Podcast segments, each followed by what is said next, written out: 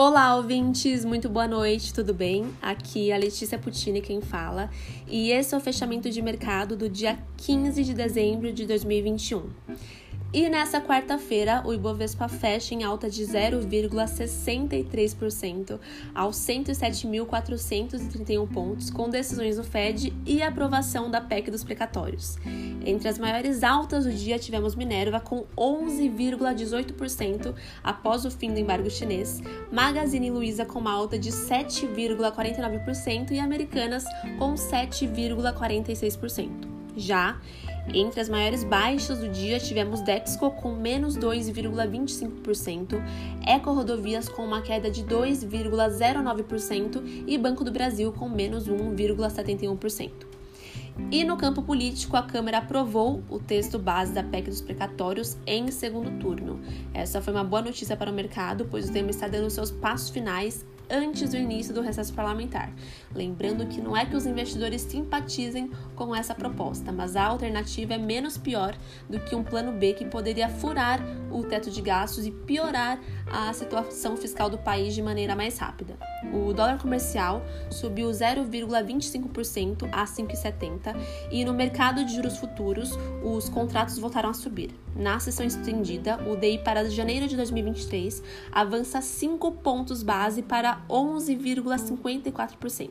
O DI para janeiro de 25 subia 4 pontos base a 10,50% e o DI para 2027 operava estável a 10,37%. E nos mercados globais, a atenção toda hoje foi para a decisão do Fed com a retirada de estímulo dos Estados Unidos.